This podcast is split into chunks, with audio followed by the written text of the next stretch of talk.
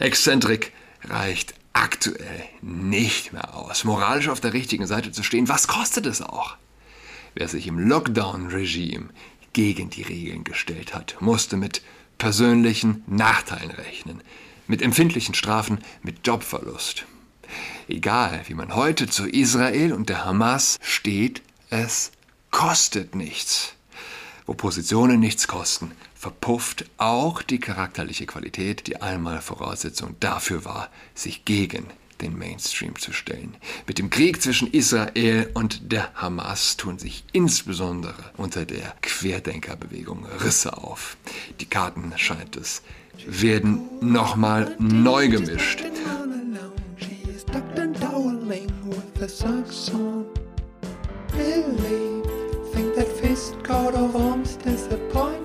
Hallo und herzlich willkommen zu Adrats Podcast. Mein Name ist Julian Adrat. Ich äh, vermisse etwas, beziehungsweise ich frage mich aktuell, ja, ich vermisse es, außerhalb des Diskurses zu stehen, sozusagen. Ich würde gern wissen, wie sich Menschen aktuell fühlen, die an und für sich wenig mit Politik am Hut haben. Spüren Sie, spüren Sie auch, dass eine Menge im Umbruch ist oder, oder ist es vielleicht einfach nur eine Illusion, die man sich also als ja, politisch interessierter Mensch oder ähm, ja, Mensch, der auf Twitter unterwegs ist, der Zeitung liest, etc. Ähm, ja, ist das eine Illusion? Ist gerade das die Illusion, zu glauben, etwas sei im Umbruch? Grundsätzlich, ich glaube ja der Bibel und ich ähm, denke an das Buch Kohelet. Alles ist Windhauch. Windhauch. Da äh, re rekapituliert ein König äh, sein Leben und beschreibt, dass er alles hatte, Frauenreichtum. Aber alles war und ist nur Windhauch, sagt er. Und er beschreibt, dass es auch nichts Neues gibt. Alles ist Windhauch, es gibt nichts Neues unter der Sonne. Und das vermeintlich Neue gab es schon längst. Und er kommt ähnlich wie Voltaire in Candide zu dem Schluss, wenn ich es jetzt noch richtig im Kopf habe, ja. Bei, bei Candide ist es auf jeden Fall so. Bei Kohelet ist es wahrscheinlich vielschichtiger. Aber ja, das höchste Glück ist von dem zu leben, was die Hände erarbeiten, arbeiten und äh, um, um Früchte zu ernten und ja, diese Früchte zu verzehren, das zu genießen. Und was hat da Politik zu suchen? Ja, wie dem auch sei, eine Menge ist im Umbruch, glaube ich. Und wenig, wenig zeigt das so gut wie aktuell der Fall um Jordan Peterson. Jordan Peterson ist, ich würde sagen, äh, ja, einflussreichste Intellektuelle aktuell Roger Köppe beschreibt ihn als Top-Intellektuellen, der geradezu Guru-artige Züge hat. Jordan Peterson hat das Leben von Hunderttausenden ähm, tiefgreifend verändert. Vor allem das Leben von Männern, jungen Männern. Wenn er über die Straße geht, es vergeht kein Tag, wenn er öffentlich unterwegs ist, wo nicht jemand zu Tränen aufgelöst ihn anspricht und sagt, dass er ihn quasi gerettet hat. Aus Drogen, aus der Drogensucht, aus der Alkoholsucht, überhaupt aus einem faulen, verfehlten Leben. Und das spiegelt sich, beziehungsweise hat sich auch in den Kommentaren gespiegelt, auf YouTube, überall. Und er war immer schon ein extrem polarisierender Mensch. Wo er auftritt, gibt es äh, Gegendemos in Berlin. Ich habe ihn live gesehen. Auch da war ein Linker völlig vertrottelter Mob aufgefahren. Die Polizei war äh, dementsprechend auch stark vertreten, weil ein Intellektueller redet. Ja? Und ähm, ich habe der Sprecher der Gegendemo meinte Jordan äh, Peterson, er nannte ihn Peterson. Ähm, also er kannte ihn quasi nicht wirklich, muss man dazu sagen. Das heißt, ja, es gibt gigantischen Zuspruch und Widerspruch. Und jetzt Jetzt gibt es gigantischen Widerspruch von seinen ehemaligen und von ehemaligen Gefolgsleuten. Und das ist das erste Mal in, während seines kometenhaften Aufstiegs. Also Leute, die bekennen, der hat mich tief geprägt, er war mir ein Vorbild. Aber jetzt bin ich enttäuscht. Enttäuschung, äh, die geradezu in Hass umschlägt. Und ich will gleich aus meiner neuesten Kolumne lesen, denn ich gehe auch auf dieses Gefühl ein. Das Gefühl, dass eine Menge im Fluss, äh, im, im Fluss ist, ja. Ähm, ja. Jedenfalls, Jordan Peterson ist eine Art semi-religiöser Prophet, gab Stimmen, und ich halte das für gut möglich, dass niemand mehr Menschen zum Christentum, insbesondere zur katholischen Kirche gebracht hat, als Jordan Peterson aktuell. Und er erlebt, wie gesagt, also zum ersten Mal einen Abfall inniger Gefolgsleute. Er hat abgründigen Hass erlebt. Das, das ist nichts Neues ja, für die Linke. Für die meisten säkularen Extremisten galt er als Satan in Menschenform schlechthin. Ja. Er wurde in Comics mit dem pu puren Bösen gleichgesetzt. Mit diesem, ich weiß nicht, wie der Typ. Red Skull, doch, Red Skull ist, glaube ich, der. Ähm, ja, der Comic-Charakter, der das Böse verkörpert. In äh, dessen Haut man also Peterson gesteckt hat.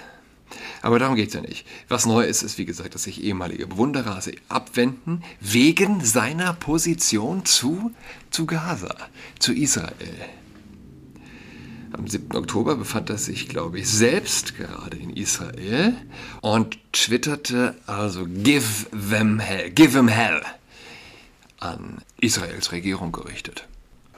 Die sollten also ihnen die Hölle heiß machen und seitdem reißt die Kritik nicht ab. Ich habe es bisher nicht erlebt, ausschließlich, ausschließlich und über lange Strecken negative Kommentare zu ihm zu lesen. Dabei muss ich sagen, seine Wortmeldung jetzt war auch bei Piers Morgan, dem britischen Moderator, ist die intelligenteste, die ich bisher zum Konflikt gehört habe. Er beschreibt Juden als die Kanarienvögel im Bergwerk. Kanarienvögel sind als erste umgefallen, oder? Wenn, wenn, also wenn giftige Gase im Bergwerk ausgetreten, explosive Gase im Bergwerk ausgetreten sind. Oder fingen, fingen die dann an zu singen? Nee, ne? Ich weiß es nicht. Ich bin mir gerade nicht mehr sicher. Help me out. Jedenfalls, ähm, sie waren also die Anzeige für allergrößte Gefahr für Leib und Leben der Bergleute. Und ja, ging es dem Kanarienvogel schlecht, dann äh, sollten die Bergleute schnell handeln, sonst geschah eine Katastrophe. Warum sind Juden die Kanarien, Kanarienvögel? Es bleibt nie bei den Juden. Es bleibt nie bei den Juden. Es fängt mit ihnen an und die Katastrophe, die folgt, betrifft alle. Und sie ist nicht zu unterschätzen. So die Lehre aus der Geschichte. Weil sie erstens, erstens eine Minderheit sind und weil sie zweitens erfolgreich sind. Das macht sie besonders angreifbar. Als Minderheit haben sie keinen oder wenig Schutz.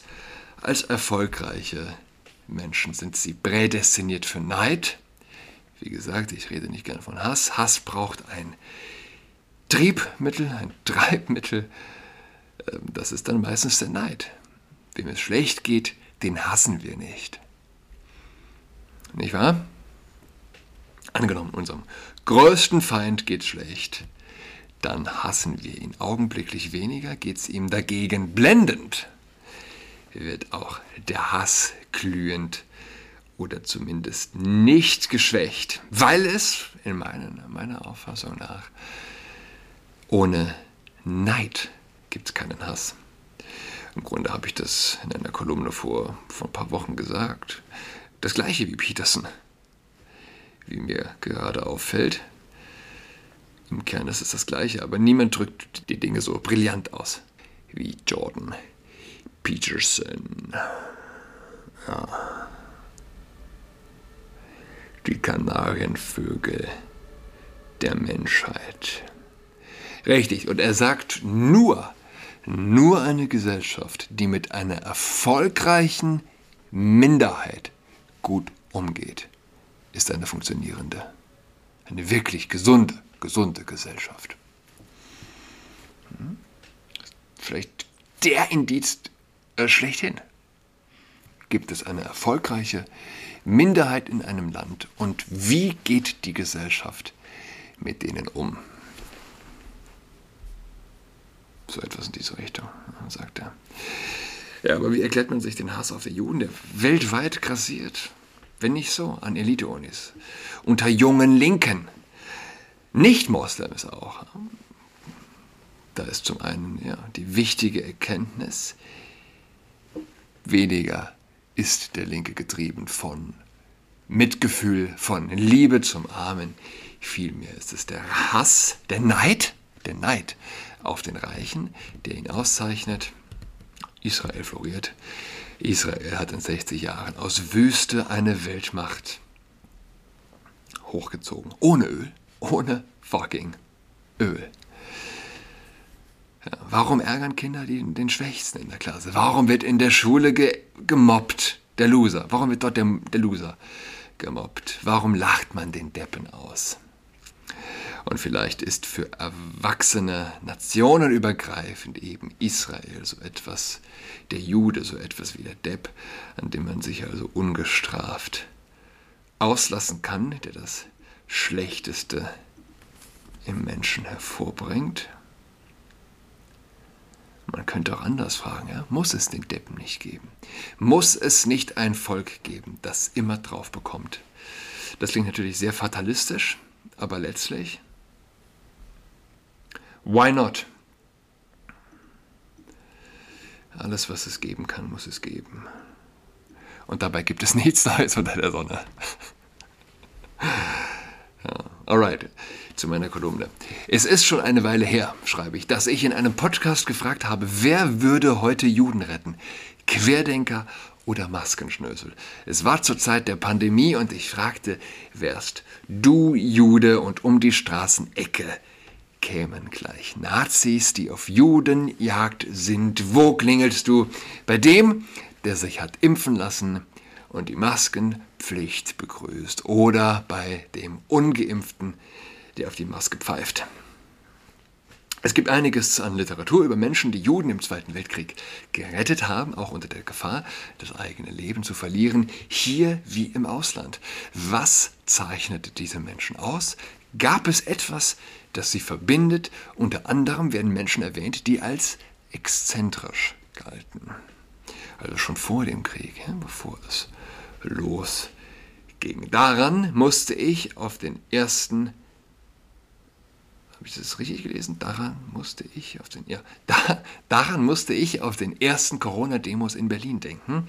Ich habe nie wieder derart diverse Demos erlebt. Vielleicht hat sie der Mainstream auch deshalb so gehasst. Jung und alt, Spinner und Professoren. Leute, die es bevorzugen, den Takt, zu dem sie tanzen, selbst zu trommeln, denn mitlaufen kann jeder.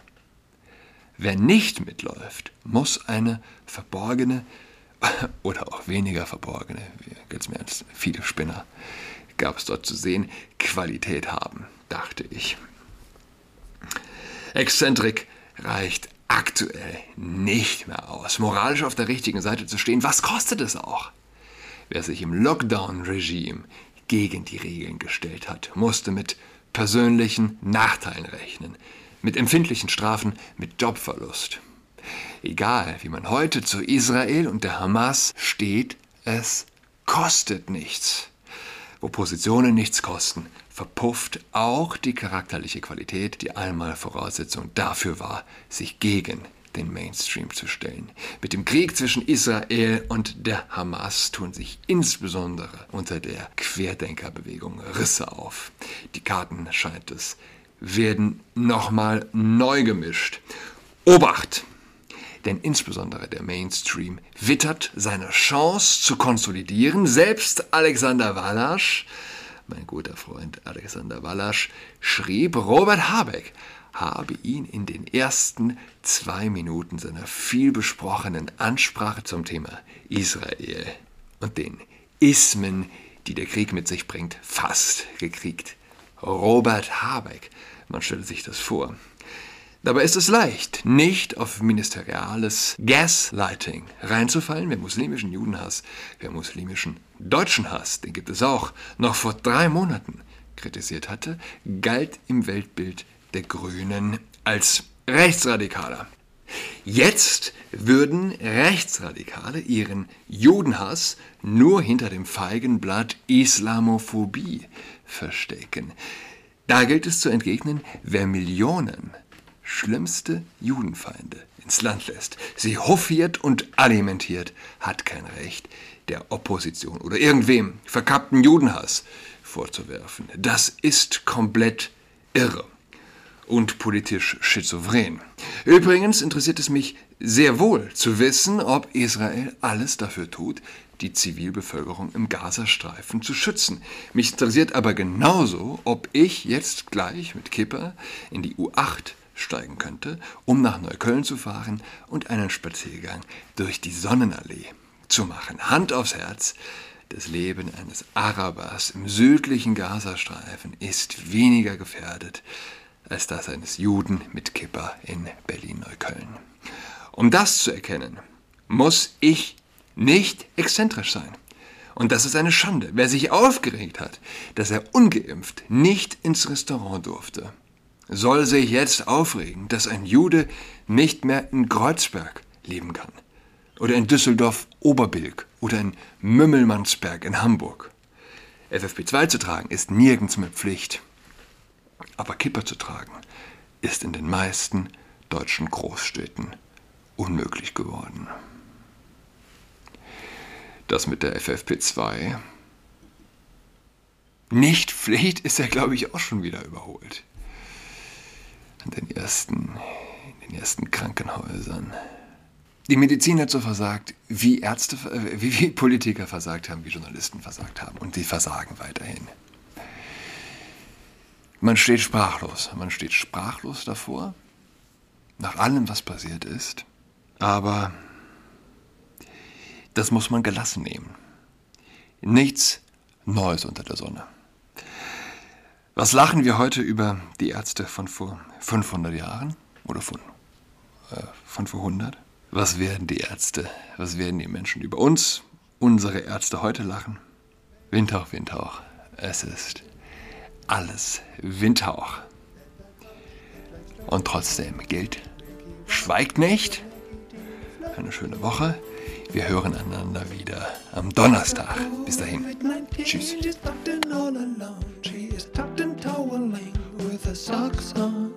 She's got COVID-19, she's tucked in all alone. She is tucked and toweling with her socks on.